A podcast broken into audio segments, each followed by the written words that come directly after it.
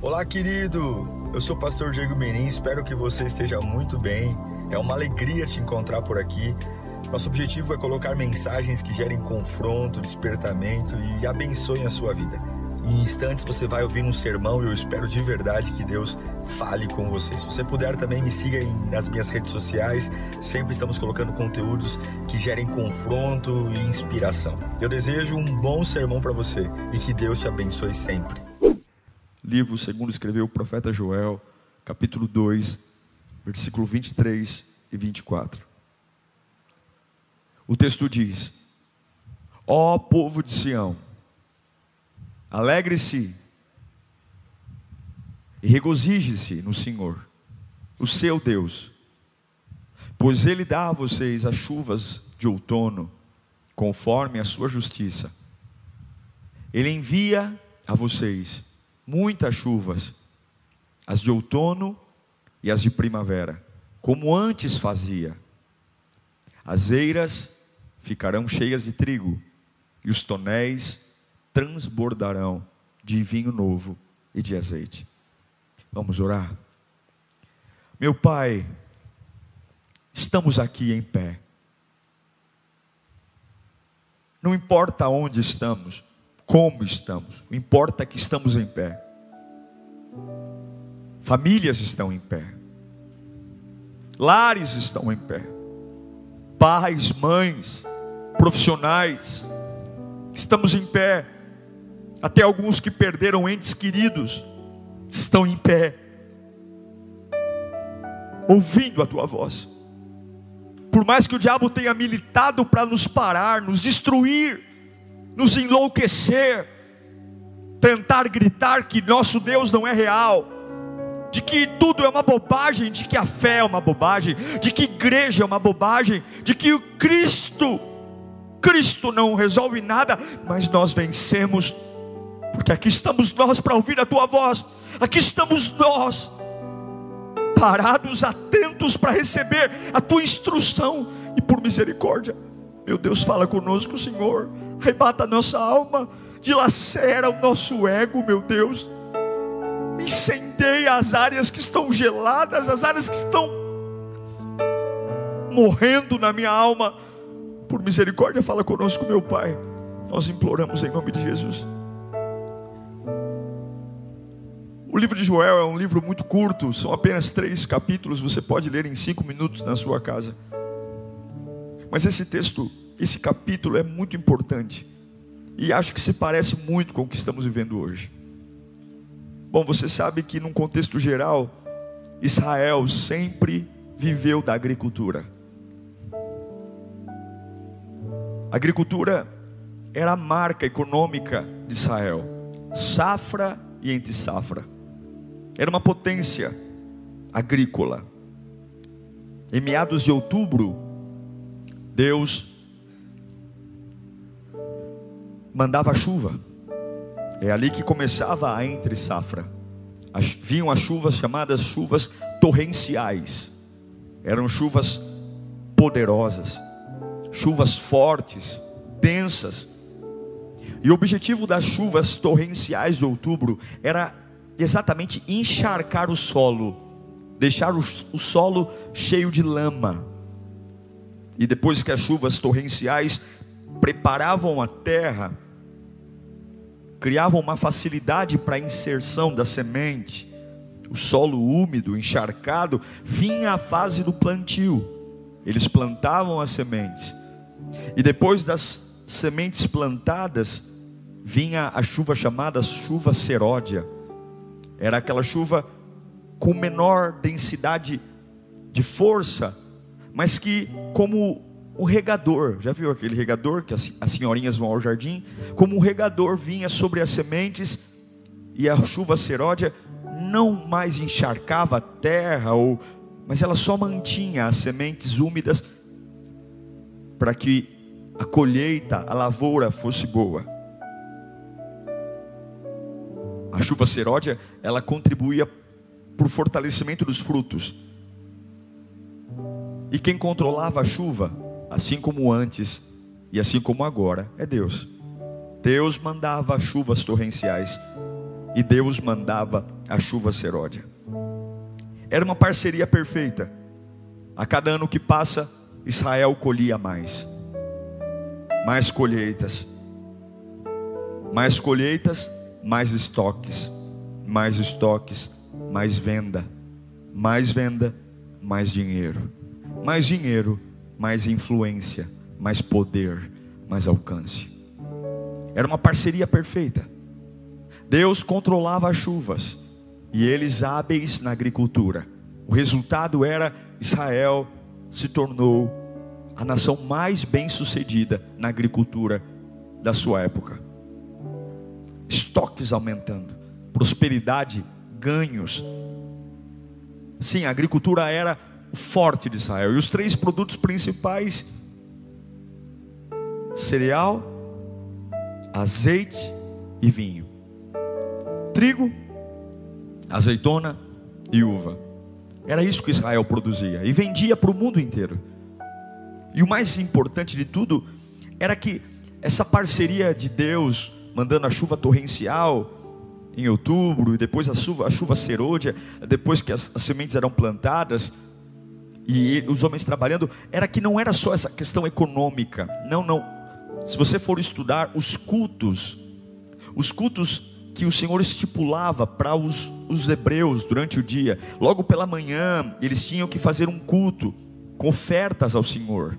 E naquelas ofertas eles tinham que levar, além de dois animais, eles tinham que levar cereal, azeite e vinho. Eles ofertavam ao Senhor. Então, parte da colheita dessa relação Deus com eles também interferia diretamente na prática do culto. E no final do dia, no final do dia, eles também iam cultuar de novo, levando farinha, cereal e vinho. Era algo lindo, porque havia trabalho, havia intervenção de Deus e havia culto. E o que, que Deus recebia no culto? O fruto do trabalho, a oferta. Não era só uma relação econômica para dar dinheiro para Israel, colocar dinheiro nos cofres. Não, não, não, não. Era uma relação também espiritual. E aí, quando há uma parceria entre eu e Deus, Deus e eu, quando há algo sadio, não tem jeito, a gente cresce, a gente cresce, a gente desenvolve. As bênçãos começam a, a sair, a, a escorregar, as bênçãos começam a transbordar, mas aí entra a grande maldição que implica em todos os nossos corações. Desde o pecado de Adão, eu e você não podemos ficar soltos. Israel começou a ficar tão próspera, tão próspera, ganhar tanto dinheiro, era uma parceria tão perfeita, porque a chuva, a chuva temporã vinha, abria tudo, fazia lama e preparava a terra, eles plantavam, vinha a chuva seródia, era um processo lindo, lindo de irrigação. Só que todas essas facilidades, como sempre, muito dinheiro, muito acesso, muita facilidade, fez o que faz conosco. O coração deles se tornou insensível. Olhar para uma prosperidade garantida, um dinheiro certo, um clima certo, favorável, trouxe uma sensação de que, olha, nós somos bons, a gente sabe plantar, a gente sabe colher.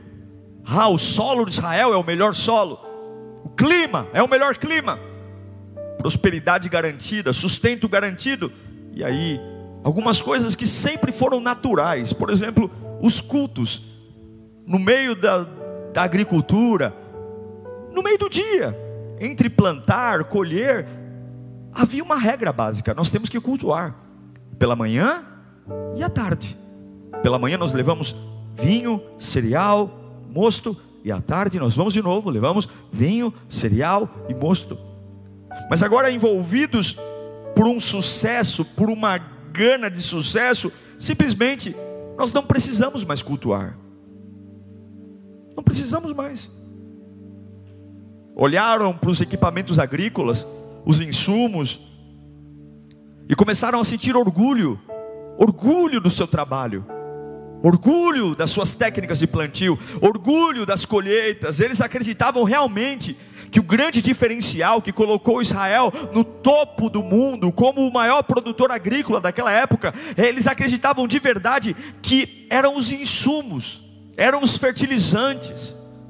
Eles acreditavam que eram as, técnicas de agricultura E esqueceram que sim, eles poderiam até ser bons para plantar, poderia até ter algum tipo de adubo, insumo, poderia ter até alguma máquina que rasgasse o solo para enxertar a semente, mas eles esqueceram de uma coisa: só um é capaz de fazer chover. Só um é capaz de fazer chover. Só um é capaz de fazer chover. E eles não são capazes de fazer chover. Mas esse é o problema. Aquela produtividade sobrenatural que encheu os cofres, que prosperou fazendeiros, agricultores, a nação, não era uma produtividade natural. E talvez até algumas pessoas de outros países olhavam para Israel e diziam: Como é que vocês podem colher mais do que a gente? A gente faz igual, plantamos a mesma semente, adubamos o solo igual. E esse é o problema. Eles não lembravam o porquê que a colheita deles era diferente. Eles esqueceram do porquê que eles colhiam mais. Do porquê. Eles esqueceram que parte daquela colheita estava envolvida culto, oração, oferta. Eles esqueceram que Deus mandava chuvas torrenciais que lambuzavam o solo, chuvas que deixavam os solos cheios de lama, facilitando tudo, como um regador, um regador sobre um jardim, a chuva seródia vinha todos os dias, me dizendo as sementes, eles esqueceram. Será que a gente não esqueceu? Será que quando nós começamos 2020, a gente estava muito cheio de si, esquecemos que só um é capaz de gerar chuva, orgulhosos dos nossos talentos, orgulhosos do nosso trabalho, dos nossos diplomas, orgulhosos das nossas técnicas, e orgulhosos porque quando comparávamos a nossa vida com a vida de alguém, comparávamos nosso ministério, nossa igreja, nossa empresa, nosso trabalho, nosso salário, nosso carro e falávamos: "Eu sou muito bom". Esquecemos que o que temos não veio de forma natural. Por melhor que seja a sua competência, por melhor que seja o seu trabalho, por melhor que você seja uma boa pessoa, um bom técnico, se eu e você estamos aqui, não foi só por conta do plantio. Algo sobrenatural nos trouxe até aqui. Sim, a tecnologia é uma bênção.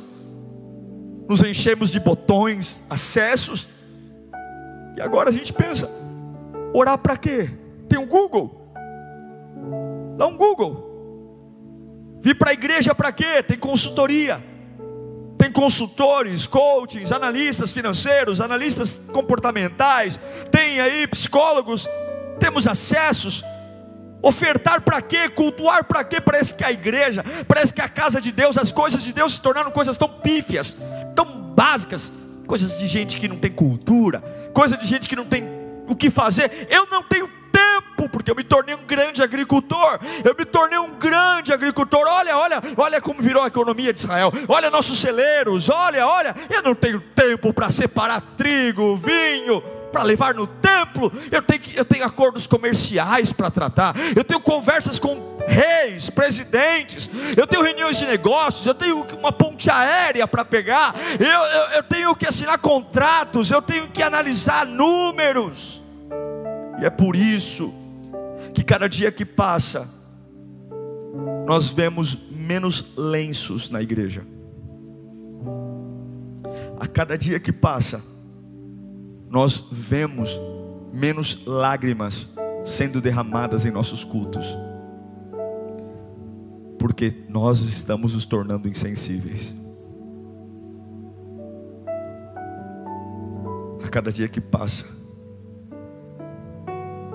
nosso coração está ficando mais insensível, esquecendo que tudo que temos não veio de forma natural.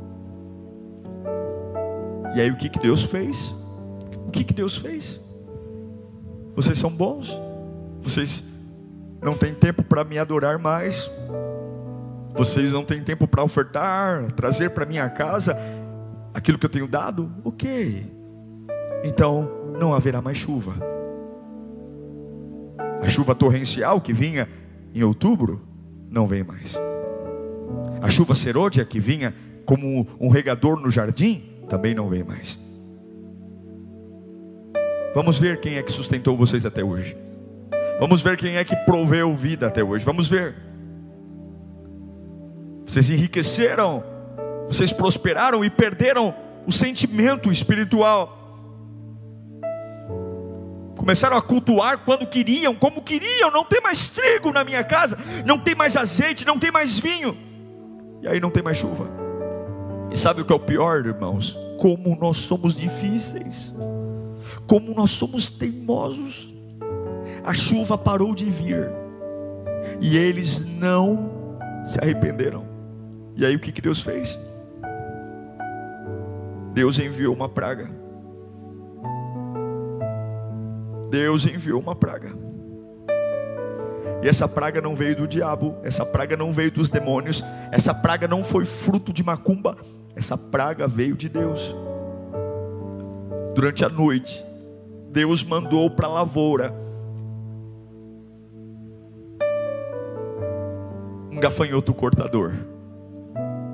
Enquanto eles dormiam, os campos, os parreirais, não sei se você já viu, quando você vai para o interior, pés de café, parreirais, todos cheios, folhas, e durante a noite veio o gafanhoto cortador. Mas arrebentou, arrancou todas as folhas. Quando eles chegaram pela manhã nas lavouras de trigo, parreirais de uva, tudo no chão,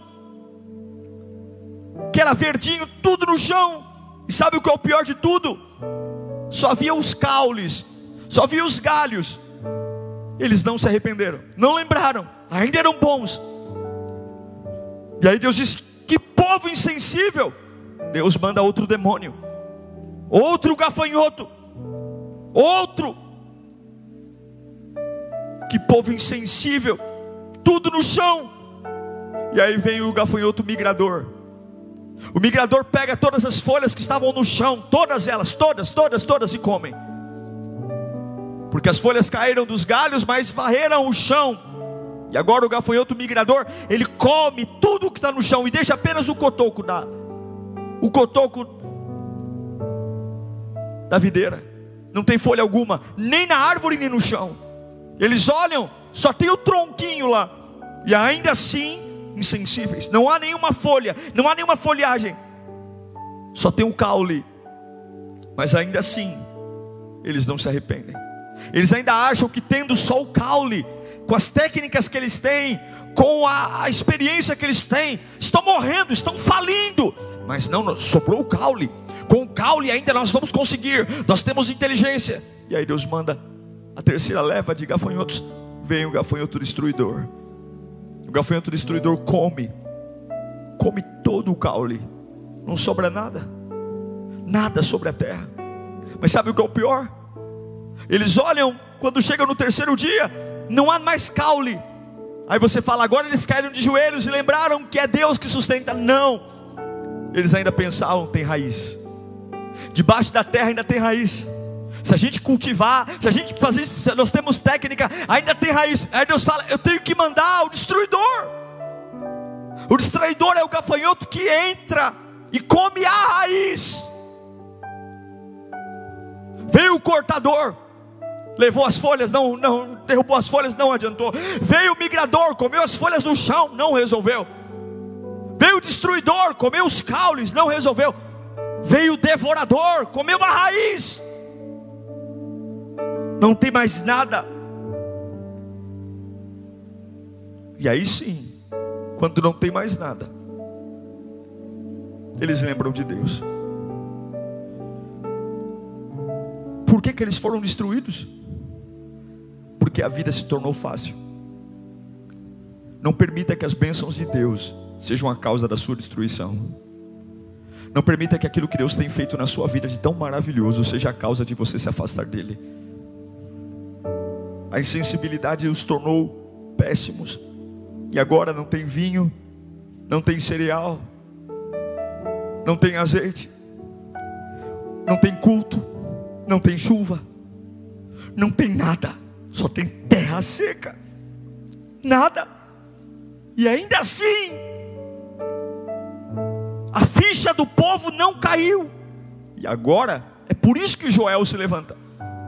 É para falar com esse povo sonso, que Deus está os saculejando e eles acham que está tudo normal. E Deus se levanta dizendo: Eu tenho que falar com vocês.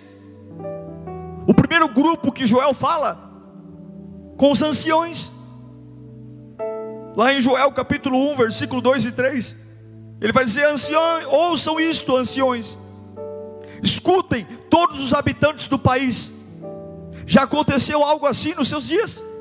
Ou nos dias dos seus antepassados? Contem aos seus filhos o que aconteceu, e aos seus netos o que os seus netos e a geração seguinte. Ele olha para os velhos e falam: vocês são velhos, vocês já viram muita coisa na vida, vocês já viram Deus agir de várias formas. Como é que vocês foram tão sonsos de não perceber da onde estava vindo a desgraça? Como é? Vocês têm que contar para os seus filhos que Deus é bom. Vocês têm que ensinar sobre o arrependimento. Vocês têm que ensinar, ensinar que não dá para viver sem Ele. E eu quero falar com muito crente velho aqui. Muitos que estão sentados em perto de jovens que estão começando a viver agora.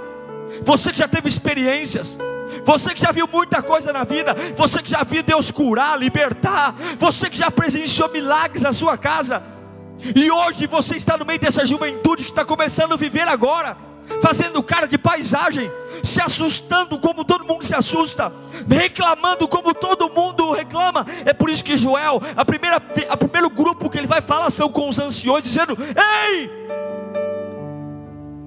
vocês já viram Deus agir?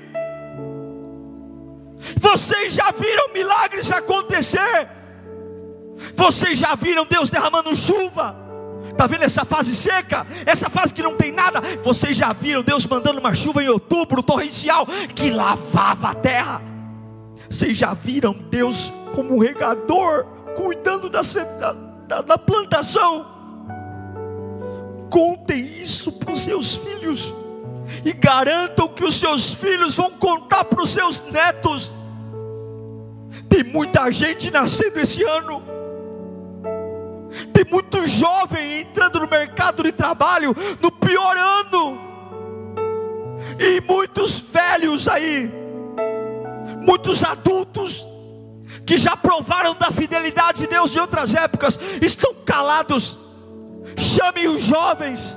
Ei, pai, mãe, chama teu filho teu filho que não consegue um emprego, tua filha que está desesperada porque não passou no vestibular, chama eles e conta para eles o que Deus já fez na tua vida. Não se orgulhe de dizer que você é crente velho para pedir cargo na igreja. Não se orgulhe de dizer que você é crente velho para querer dar aula na escola bíblica ou para querer algum cargo importante. Se orgulhe de ter uma caminhada longa com Deus, porque a única coisa que vale a pena contar de longa caminhada são as experiências que eu tive com Deus. Ei, contem para os jovens o que Deus já fez. Conte. Agora ele se volta para o povo falou com os anciões, eu volto para o povo. Versículo 5 do capítulo 1. Reúne o povo que está lá morrendo de fome. Não chove, não tem culto, não tem trigo, não tem azeite, não tem vinho. E ele dá um solavanco. Acordem, bêbados. Seus bêbados. Mas não é bêbado de vinho, não, porque nem vinho tem. Acordem, seus bêbados, e chorem. Como é que pode? Vocês estão na miséria e não tem nem coragem de chorar. Lamentem-se todos vocês, bebedores de vinho, gritem por causa do vinho novo. Digam para Deus que está difícil, que vocês querem algo novo.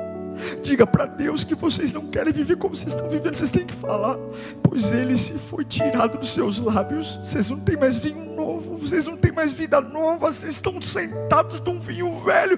É uma vida velha, e você, o pior de tudo, não é que a vida é velha, não é que a vida é ruim, o pior de tudo é que vocês estão embriagados com essa vida maldita. Embriagados com essa vida sem graça. Chorem, chorem, chorem, chorem. Diga para Deus que você não aceita viver com essa vida miserável. Para de fazer puxadinho na miséria, para de querer encontrar conforto. Chorem, lembrem das outras épocas, lembrem do que eu já fiz. Como é que pode, depois de você conhecer a minha chuva, como é que pode, depois de você ver a prosperidade que eu derramei, você se sujeitar a viver nesse nível que você está vivendo? Como é que pode, depois de saber o que eu posso fazer na tua lavoura, você se rebaixar ao nível de comer e viver dessa porcaria de vida, e o pior de tudo, você está satisfeito? Você nem toca no assunto. Depois de falar com os velhos, falar com o povo, agora ele se volta para os líderes, para os fazendeiros, para os agricultores, aqueles que se beneficiavam da chuva. Lá no versículo 11 de Joel 1, ele vai dizer: Desesperem-se, agricultores, chorem, produtores de vinho fiquem aflitos pelo trigo e pela cevada, porque a colheita foi destruída. A vinha está seca, e a figueira murchou, a romanceira e a palmeira, a macieira e todas as árvores do campo secaram. Secou-se mais ainda a alegria dos homens. É como se ele falasse para os agricultores, para os fazendeiros: será que o que está acontecendo não envergonha vocês? Vocês não têm vergonha de serem agricultores e não ter agricultura? Vocês não ficam tristes de ver a terra seca? Vocês não ficam tristes de ver a terra sem vida? Vocês não, vocês não choram porque os celeiros de vocês não tem trigo, não tem azeite? O gado está gemendo no campo, porque nem tem comida para o gado. Tem. Vocês não se envergonham? Vocês não se envergonham? E agora, depois de falar com os velhos, com o povo, com os empresários, ele vai para o sacerdote. Ele se volta para falar com os líderes religiosos versículo 13 de Joel 1. Ele olha para os religiosos e diz: E vocês, sacerdotes, ponham vestes de luto, ó sacerdotes, pranteiem, chorem alto, vocês que ministram perante o altar, venham, passem a noite vestidos de luto, vocês que ministram perante o meu Deus, pois as ofertas de cereal, as ofertas derramadas foram suprimidas, acabaram do templo, não tem mais. Decretem um jejum santo, convoquem uma assembleia sagrada, reúnam as autoridades e todos os habitantes do país no templo do Senhor, o seu Deus, e clamem ao Senhor. Ele olha para os ministros que estão todos chateados, os sacerdotes chateados porque não tem culto mais. Mas quem acabou com o culto foram eles mesmos. Não tinha mais oferta, não tinha mais trigo. E agora, como é que um sacerdote sobrevive sem culto? Como é que um templo sobrevive sem oferta, sem culto? Ele fale: coloquem pano de saco. Pano de saco. Sabe o que é o pano de saco? É como um saco de estopa que temos hoje. Faz um buraco. Eles tinham que ficar nus não havia nenhuma outra roupa. E colocavam o pano de saco. E a ideia do pano de saco era duas. A primeira, que em contato com a pele produzisse coceira. E o pano de saco não permitia transpiração, então ficavam suados. E a ideia do sacerdote colocar pano de saco era que realmente ele não dormisse. Não havia como dormir vestido de pano de saco. Além de uma coceira terrível no corpo, havia o um incômodo é como se Deus estivesse falando: Ei, igreja, ei, sacerdotes, como é que vocês conseguem dormir com o que está acontecendo? Como é? como é. Faça um buraco aí, enfia na cabeça. Joel estava dizendo: vocês vão passar a noite orando, jejuando, porque não é possível que vocês perderam a presença de Deus e tudo acabou e vocês ainda não percebem. Velhos, nação, agricultores, sacerdotes, unam-se para enfrentar essa crise. É tempo de mostrar que nós estamos vivos. E se você vai ver Joel, ele vai dizer: uivai, sacerdotes, uivai, igreja, gema, expresse gemidos, porque estava tudo fácil demais. Meus irmãos, ainda há esperança, ainda há para sua casa, para sua vida, há. Qual preço você está disposto a, fazer, a pagar? Qual o nível de sacrifício? Qual o nível? Qual o nível de sacrifício para voltar a chuva? Qual o nível de sacrifício para voltar a prosperidade, para voltar ao equilíbrio? As fases dos sorrisos, a fase que tudo dava certo, a fase de colher no tempo certo, plantar. Qual é o nível de sacrifício que você está disposto? Talvez o sacrifício é colocar panos de saco e começar a ter uma vida em relação a Deus de uma forma veemente. Joel diz para os sacerdotes: fala para o povo pegar buzina, sair pela rua tocando buzina, chamando a atenção de Deus. Joel capítulo 2, versículo 1: toquem a trombeta em Sião, deem um alarme ao santo nome do Senhor, saiam tocando buzinas, trombetas, para onde vocês forem. Vai na padaria, vai no mercado, mas vai chamando a atenção de Deus. Você tem que chamar a atenção de Deus. Tremam todos os habitantes de Israel do país, pois o dia do Senhor está chegando. E agora o povo está no ápice da comoção, o povo está no ápice da dor. Todos os sacerdotes de panos de saco, o povo chorando, os velhos chamando os rapazes para contar o que aconteceu no passado. A Bíblia diz que até as crianças que amamentavam, as ordens de Joel era: não tem lua de mel agora. Vai casar? Não vai ter lua de mel. A mulher está grávida? Vai jejuar grávida.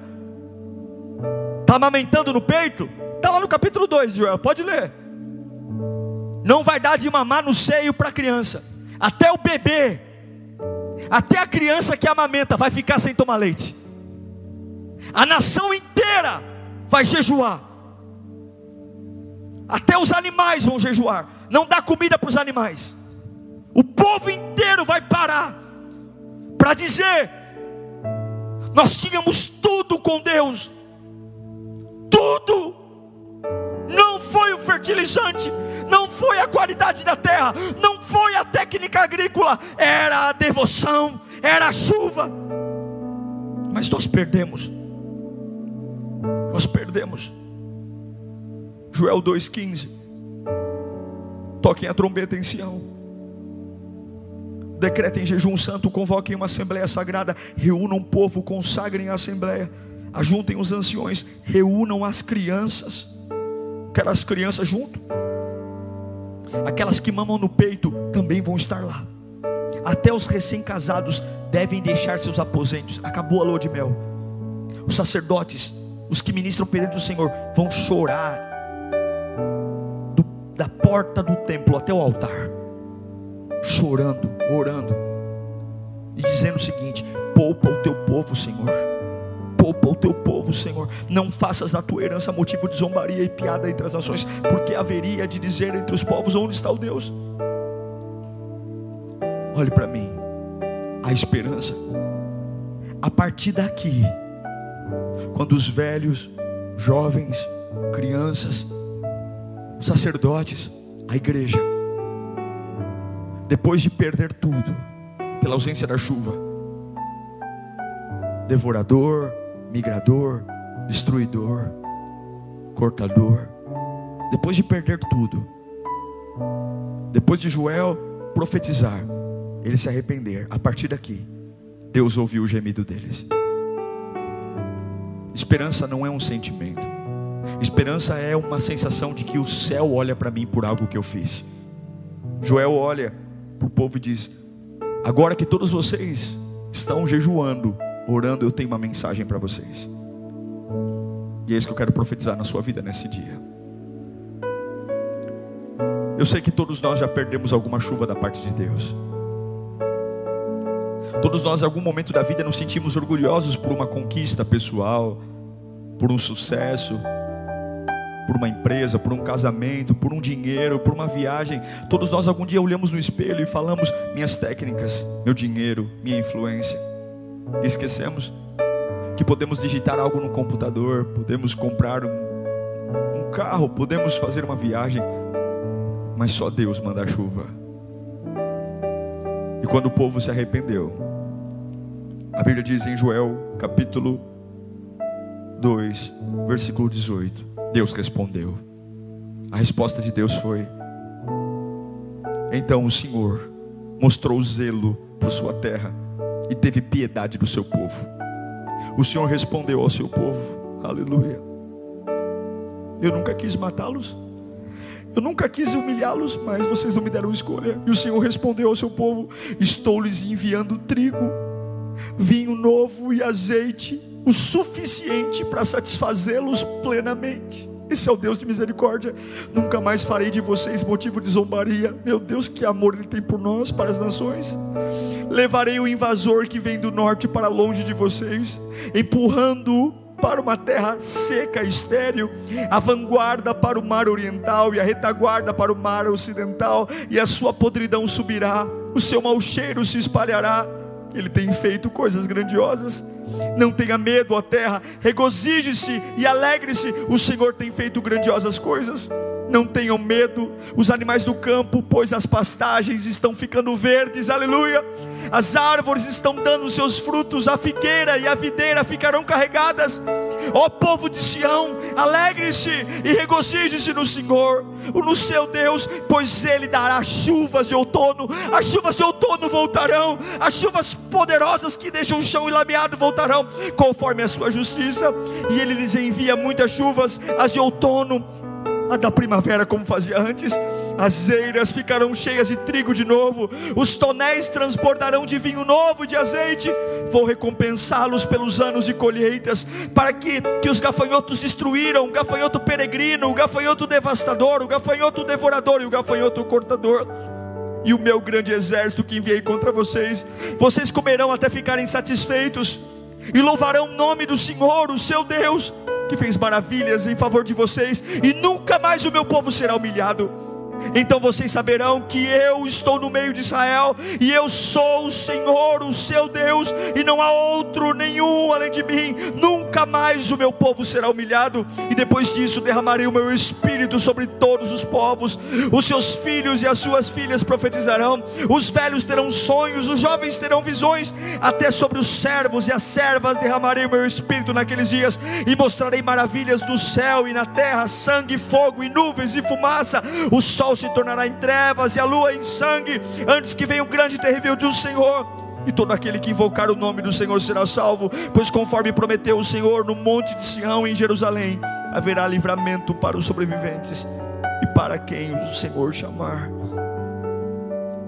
Como se Deus dissesse: Eu não suporto ver os meus filhos clamando pela minha presença e não fazer nada. Você sabe qual é a nossa esperança? A nossa esperança é que o nosso Deus não suporta nos ver chamando Ele e não fazer nada.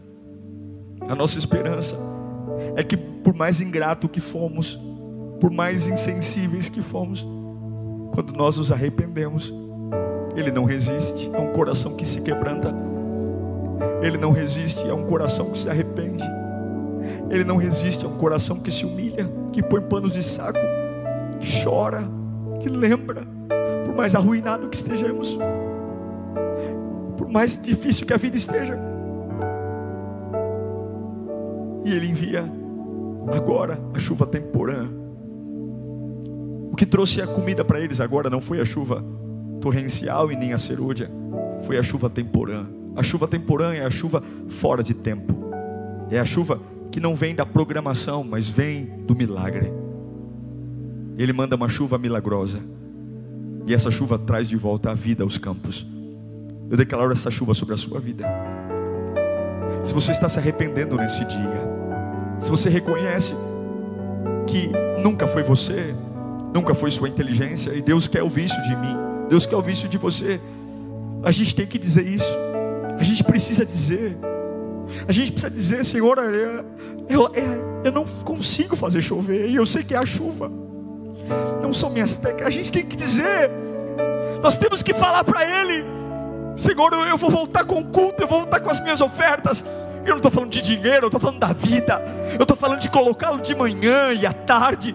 Eu estou falando de devolver a Ele o que Ele me dá e reconhecer que o trigo, o azeite e o vinho, se há uma prosperidade, é por Ele. Ah, a gente tem que reconhecer isso. A chuva temporã virá. A chuva temporã é diferente da torrencial e da serôdia que vem no tempo certo, na fase certa. E eu sei que talvez a sua vida se atrasou muito. E talvez você está à beira de um precipício ou está no fundo do poço e você diz: Deus vai me devolver, mas só em outubro chega a chuva torrencial, só na primavera chega a chuva seródia. E Deus está dizendo: Não, não, eu posso trazer uma chuva nova. Eu trago a chuva temporã, uma chuva que vai entrar na sua necessidade hoje. A partir deste dia eu trago de volta a vida, trago de volta a esperança. Eu creio que Deus vai resgatar a nossa vida. O trigo simboliza a palavra de Deus, o pão. E ele é o pão vivo que desceu do céu. O vinho representa a alegria. E o azeite representa a unção. E talvez seja exatamente isso que você perdeu e eu perdi. A palavra, a alegria e a unção. Se você se arrepender hoje, arrepender dos seus pecados, do orgulho, achar que tem coisas mais importantes do que lembrar quem dá a chuva. Quem dá a chuva. Não se engane com celeiros cheios. Eles só estão cheios por conta da chuva. Não se iluda com bons resultados. Só Deus faz chover. Só Deus faz chover. Se você lembrar que só Deus faz chover, feche os olhos de forma muito humilde e clame a Ele por misericórdia. Peça para que Ele volte, reconheça quem Ele é, para que o pão volte, aleluia, para que a palavra volte, para que não seja essa palavra vazia de desespero, essa palavra chula, essa palavra boba de, de murmurar, de bater na mesa e dizer que não aguenta mais mas falar o Senhor é meu pastor e nada me faltará, porque vencer não tem nada a ver com ataque, vencer tem tudo a ver com suportar. O Evangelho não é o reino do ataque, mas é o reino de suportar. Jesus venceu a, a morte suportando a cruz. Só com a palavra de Deus você é capaz de suportar.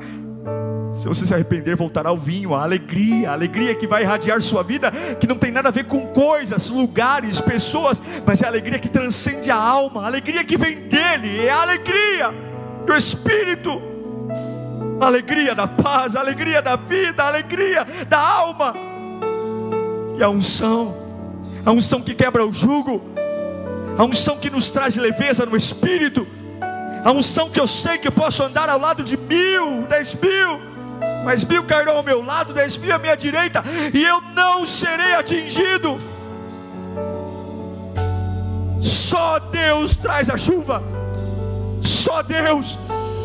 E talvez é hora de você trazer tua família para perto, chamar teu pai, tua mãe, teus filhos, parar de culpar o banco, parar de culpar a sogra, parar de culpar a economia, parar de culpar o Covid. Porque se Deus fizer chover, não tem Covid que pare a tua vida. Se Deus fizer chover, não tem ministro da economia, não tem elevação do dólar, não tem crise do nicho de mercado, não tem. Quando Deus manda chuva, nada segura o trigo, o azeite e a farinha, nada. O problema não é o Covid, o problema não é onde você mora, o problema não é o vizinho que mora ao lado, o problema não é o banco que aumentou a taxa de juros, o problema não é o caroço, o problema é que você esqueceu quem manda a chuva, você esqueceu quem faz chover, só um faz chover, só um faz chover, e você não pode esquecer que é só Deus que faz chover, não é o homem, não é o clima, não é a ferramenta, é que eu esqueci. De onde vem a esperança, de onde vem, volta o culto, volta volta, volta a oração, volta, volta a clamar, volta a dizer: faz falta, faz falta, faz falta te sentir, faz falta chorar. Cadê os lenços da igreja? Cadê os lenços? Cadê as lágrimas? Cadê o frio da barriga? Cadê? Cadê? Chora Brasil, chora mundo. Deus está colocando o mundo de joelhos para o mundo lembrar que podem fazer vacina, podem até conseguir spray, podem aumentar leitos de UTI, podem colocar máscara, mas só um faz chover, só um faz chover. Em Brasil, em Lírio, arrependa-se, arrependa-se, toque a trombeta em Sião, velhos contem para os novos, oh, sacerdotes, panos de saco, igreja, igreja, pano de saco, não vai dormir não, pano de saco, empresários, agricultores, pais, mães, chorem, chorem, envergonhem-se, envergonhem-se da casa que vocês têm, envergonhem-se da situação que está aí, oh meu Deus do céu, povo, levantem-se desse, dessa bebedeira, ainda há esperança? Ah, quando nós lembrarmos que só um faz chover.